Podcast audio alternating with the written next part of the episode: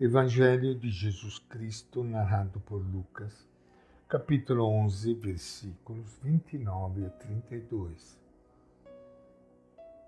Naquele tempo, quando as multidões se reuniram, Jesus começou a dizer: Esta geração é uma geração malvada.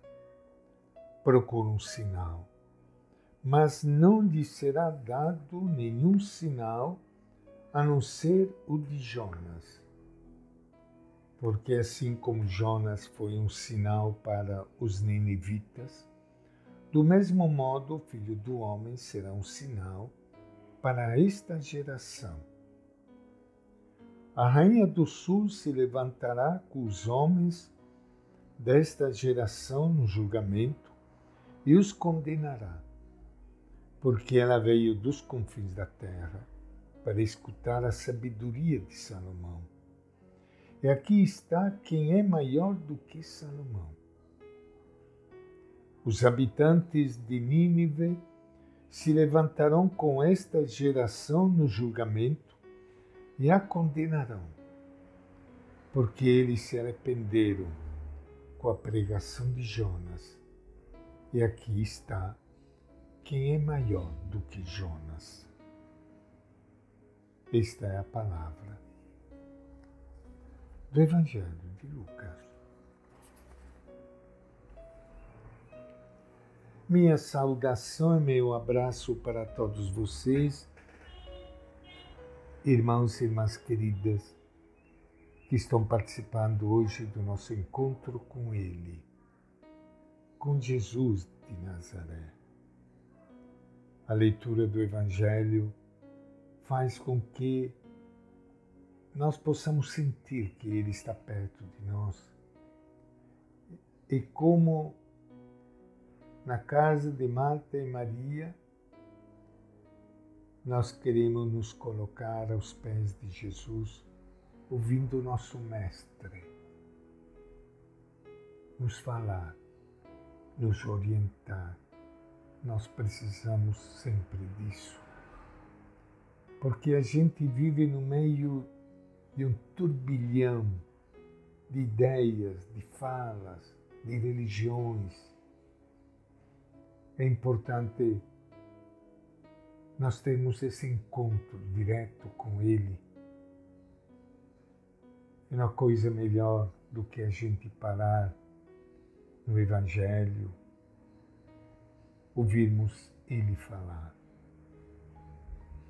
E ouvirmos a palavra dele, que é uma luz para todos nós.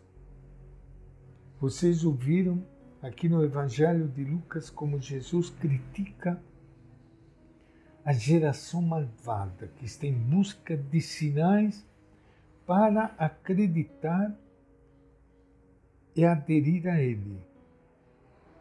Lembra duas personagens conhecidas do passado, Jonas e Salomão. O povo de Nínive acreditou na pregação de Jonas e se converteu. Salomão consegue atrair admiração pela sua sabedoria. Lucas apresenta Jesus como alguém maior do que esses dois. Mesmo assim, muitos não acreditam nele e querem sinais estrondosos para acreditar. Gente como isso é verdade hoje também. Tem muitas pessoas que acreditam só se vê milagres.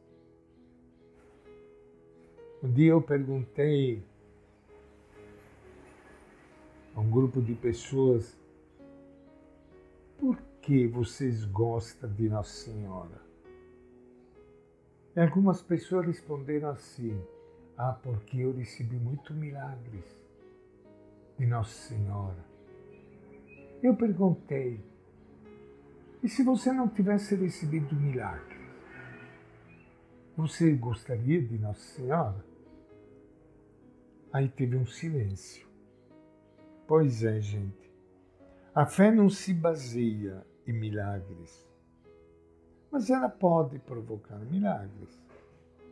A fé que depende de sinais maravilhosos é uma fé frágil. Jesus, filho do carpinteiro, não deseja forçar ninguém a segui-lo. Mais do que buscar sinais, precisamos nós ser sinais vivos que levam as pessoas a acreditar em Jesus. Por meio de nossa vivência cristã, poderemos ser sinais que apontam para o amor e a misericórdia de Deus.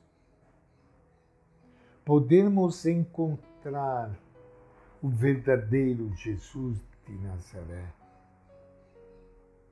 Aí nós descobriremos alguém que é o maior sinal do mundo.